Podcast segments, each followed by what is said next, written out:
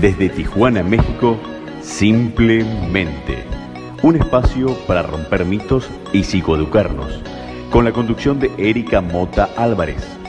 Aquí en RSC Radio Internacional.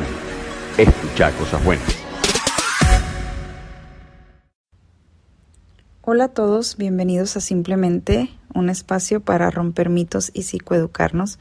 Soy Erika Mota Álvarez, fundadora de EMA Psicología y quiero hablarles de lo que para mí es ser psicóloga, los retos a los que me enfrento y problemáticas más comunes en consulta. Gracias por estar aquí nuevamente en un programa más desde RSS Radio, Escucha Cosas Buenas. Bonito inicio de semana para todos los que tienen la oportunidad de escucharnos hoy lunes en vivo y para quienes lo van a escuchar en diferido, gracias por su preferencia y por buscarnos en Spotify bueno, el día de hoy les traigo un tema muy interesante que es el TOC, el trastorno obsesivo compulsivo. Es para mí muy importante platicarles de este trastorno ya que viene acompañado de dos emociones muy disfuncionales que es la depresión y la ansiedad. Para poder entrar de lleno en el tema, es importante que les haga la diferencia entre personalidad obsesiva, trastorno obsesivo compulsivo y las fobias de impulsión. La personalidad obsesiva es aquella persona que tal vez es muy rígida, poco flexible, muy perfeccionista, piensa que todo tiene que ser perfecto y tal y como se lo imaginó, como se lo propuso, le cuesta mucho trabajo el no alcanzar las metas que se propone, es muy autoexigente. Su margen de error para ciertas cosas o incluso en la expectativa del trabajo de los demás es casi nulo. Es sumamente orientado a los detalles, le invierte mucho tiempo a um, estos patrones de verificación de una manera obsesiva busca el error, busca em, crear un método o una manera de hacer las cosas. Es esta persona que organiza las tareas para toda la semana, crea horarios, crea listas de cosas por hacer, hasta llegar a ese punto en donde no tiene conciencia de cómo puede afectar a las personas que viven alrededor de ella. La personalidad obsesiva también puede poner mucho énfasis y mucha atención a ciertos temas en específico, como por ejemplo orden, limpieza, como ya les había mencionado, pero también algunos otros temas como la ética o los valores. Estas personas con personalidad obsesiva son personas que les cuesta mucho trabajo delegar, por lo cual sí pueden llegar a presentar ansiedad o depresión, pero sin tener el trastorno obsesivo compulsivo. ¿Por qué presentan ansiedad o depresión? Porque están drenados, están cansados, su energía baja muchísimo por toda esta fijación que tienen a los detalles. Otro dato curioso de las personas con personalidad obsesiva es que tienden a procrastinar. A pesar de que son muy autoexigentes, por lo mismo, cuando sienten que alguna tarea les queda un poco grande o que tal vez no van a poder llevarla a cabo de la manera exacta como se imaginan que la tienen que hacer, la van dejando para el último y terminan por hacerla en un momento de extrema presión donde ya el tiempo se les vino encima y donde seguramente tampoco lo van a hacer como se lo imaginan y es por eso que llegan a entrar en ansiedad y en depresión. Así como estas dos emociones funcionales hacen su aparición, también es común que tengan baja tolerancia a la frustración. Sienten gran incomodidad a la hora de relacionarse con otras personas que son más relajadas, que son más expresivas con la parte emocional. Y esta parte es muy curiosa porque a lo mejor se preguntarán, ¿y eso qué tiene que ver? Pero las personas con personalidad obsesiva tienden a ser personas muy formales, con esta manera de conducirse con demasiada seriedad y el que tengan a su lado, por decir, un compañero de trabajo, un compañero de pareja, que sea muy extrovertido, que tenga esta facilidad de hablar de sus sentimientos, eso los incomoda bastante. Pero entonces, ¿cuál es la diferencia entre una persona con personalidad obsesiva y una persona con trastorno obsesivo compulsivo? La diferencia es que la persona con personalidad obsesiva pudiera llegar a padecer el trastorno obsesivo compulsivo siempre y cuando presente conductas de compulsión que ahorita ya voy a ir para allá y se los voy a ir explicando. Pero la persona con personalidad obsesiva se queda hasta ahí, a un nivel de creencias sumamente rígidas en cuanto a la manera de conducirse y de llevar su vida, pero no llega a liberar esta tensión, esta ansiedad por medio de conductas compulsivas es decir, no realiza rituales de comprobación, no realiza estas conductas repetitivas y compulsivas que liberan ansiedad, que liberan estrés y que dan una sensación de alivio, como en el trastorno obsesivo compulsivo. Ahora les voy a hablar del TOC, el trastorno obsesivo compulsivo. A diferencia de la personalidad obsesiva, el TOC sí viene acompañado de compulsiones. Estas compulsiones son la conducta que es muy repetitiva y que genera cierto alivio a la hora de tener el pensamiento obsesivo. Otra cosa que no les mencioné es que las obsesiones pueden llegar a manera de imágenes o de pensamientos y estos siempre son involuntarios y automáticos, muchas veces en cadena, es decir, viene un pensamiento obsesivo y detrás viene otro y detrás viene otro y detrás viene otro. Y eso es lo que genera la ansiedad en la persona que tiene el TOC.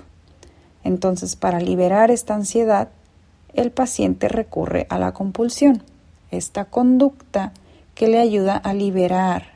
Es como un canal de liberación del pensamiento obsesivo.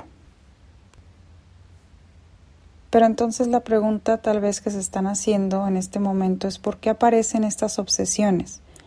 Bueno, hasta lo que sabemos al día de hoy, el TOC tiene una base genética. Es decir, si en tu familia hay alguna persona o vivió alguna persona con trastorno obsesivo compulsivo, es muy probable que si tú estás sospechando que lo tienes, entonces sí sea así. También el TOC puede desencadenarse después de un evento traumático.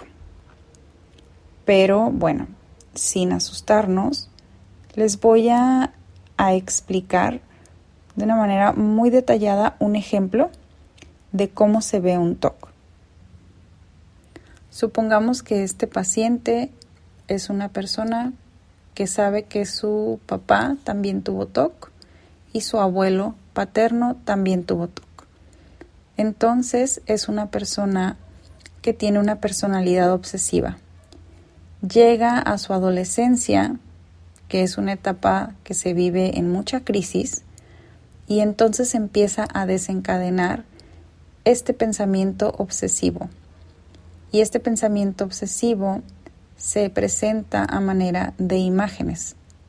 Cada vez que él ve una superficie, vamos a decir una mesa o eh, una chapa de una puerta, lejos de ver solamente la superficie o la chapa, ve también como si estuviera llena de gérmenes. Esta persona cabe mencionar que es una persona que le da mucho valor a la limpieza y al estar sano, al estar saludable y al mantener todo en orden. Y entonces esta persona empieza a tener estas imágenes que son muy perturbadoras. ¿Por qué?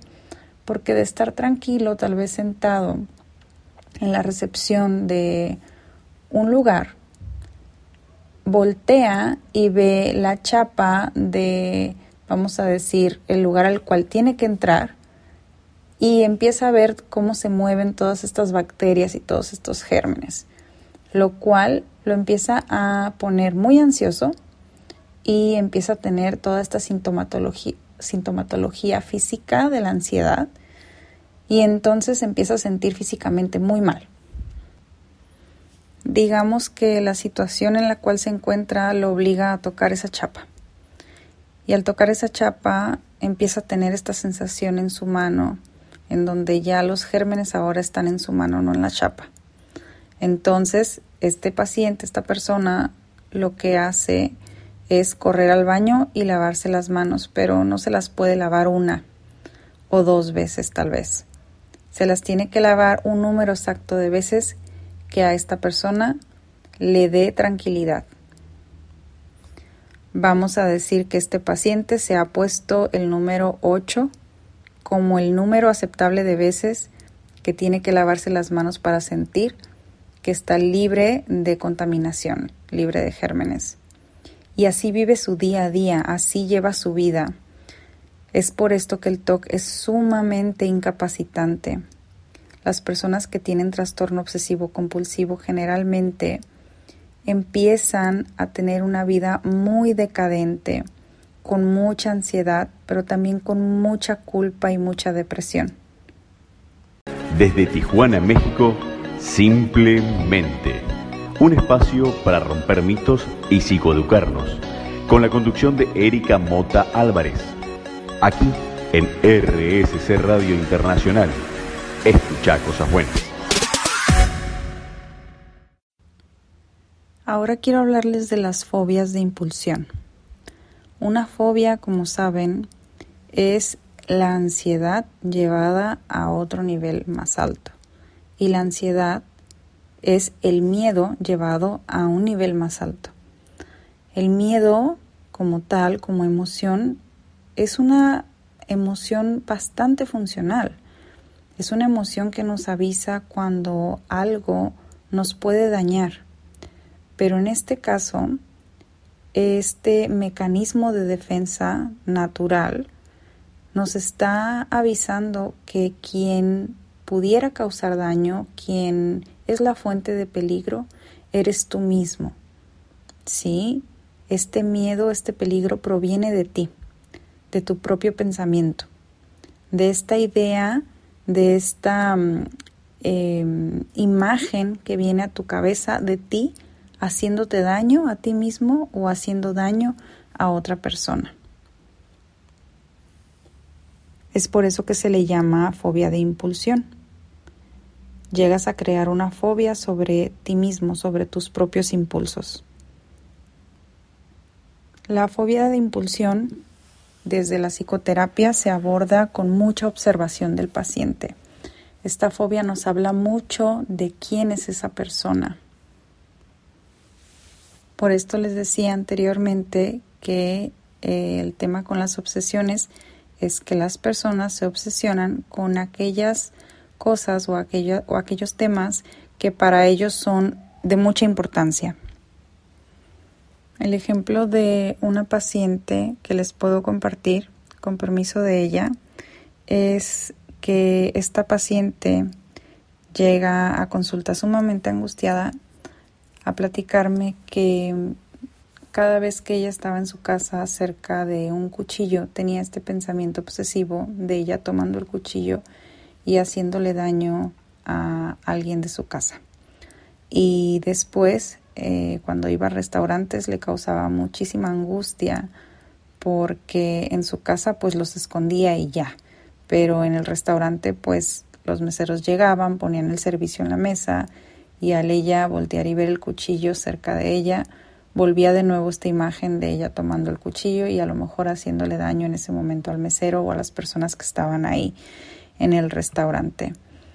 El tema con los pensamientos involuntarios y en cadena es que, como les mencionaba anteriormente, a veces no solamente es la ideación, sino también viene acompañado de una imagen y esto puede resultar muy angustioso para quien lo padece.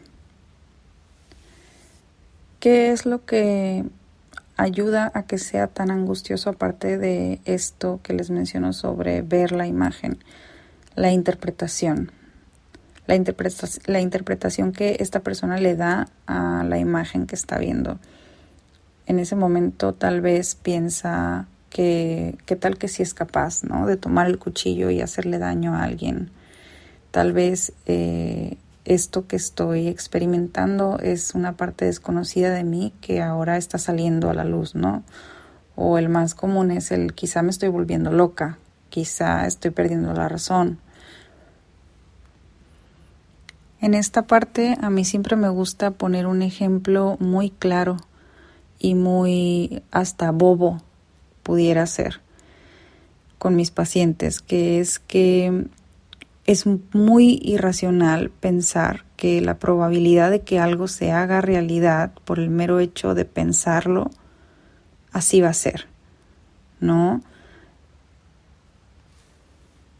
Ya que de ser así, bueno, pues entonces vamos todos a pensar que nos vamos a ganar la lotería, que vamos a volvernos millonarios y, y así va a ser. Entonces,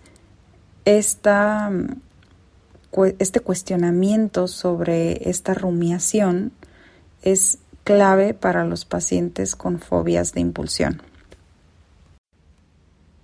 Ahora quiero hablarles del tratamiento del TOC. El TOC, para empezar, es súper importante que se trate con acompañamiento psicológico y psiquiátrico.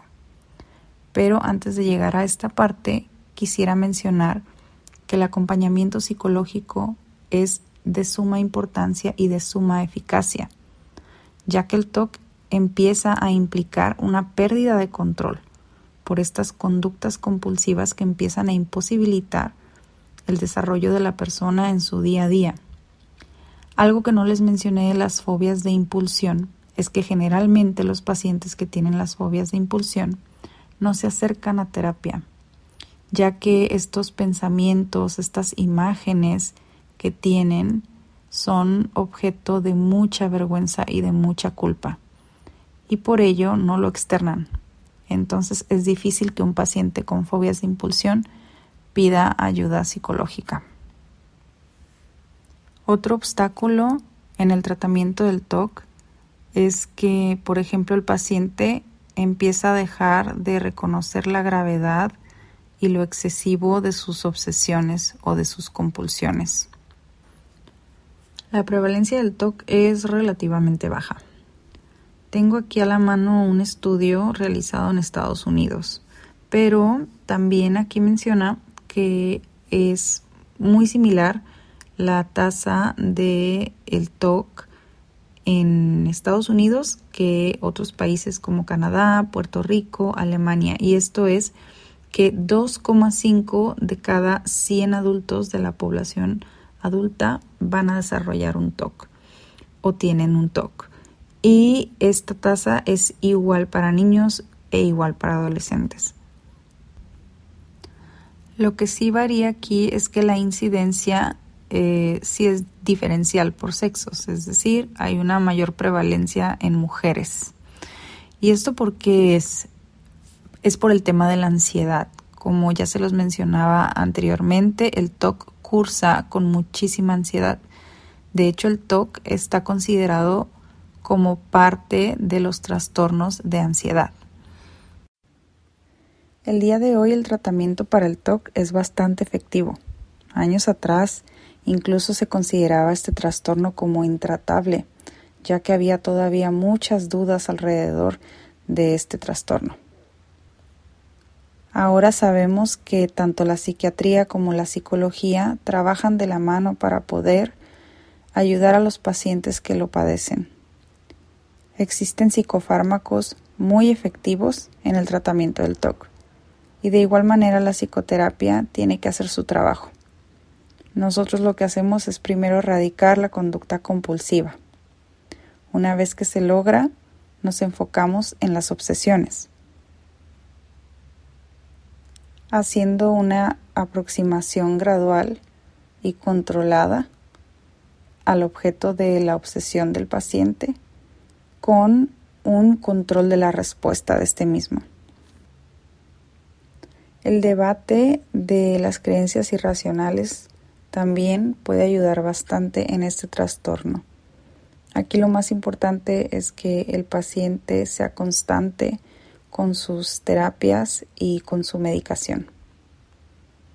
Si esta información te ha llevado a cuestionarte si estás padeciendo o no de un trastorno obsesivo compulsivo, te recomiendo que te acerques ya sea a un psicólogo o a un psiquiatra para que te hagan la evaluación correcta y puedas saber si en verdad estás teniendo este diagnóstico y empiezas a hacer algo para poder tener una vida más funcional sin la angustia y la incomodidad que este trastorno te pueda estar causando. Muchas gracias a todos por llegar hasta aquí. Espero que esta información haya sido valiosa para ustedes. Les recuerdo en dónde me pueden encontrar. Estoy en Instagram como Emma-psicología y me pueden encontrar también en la plataforma de Doctoralia para hacer cita para la consulta en línea. Esto es en Doctoralia como maestra Erika Mota Álvarez. Muchas gracias nuevamente y nos vemos en la próxima. Desde Tijuana, México, simplemente un espacio para romper mitos y psicoeducarnos, con la conducción de Erika Mota Álvarez. Aquí en RSC Radio Internacional. Escucha cosas buenas.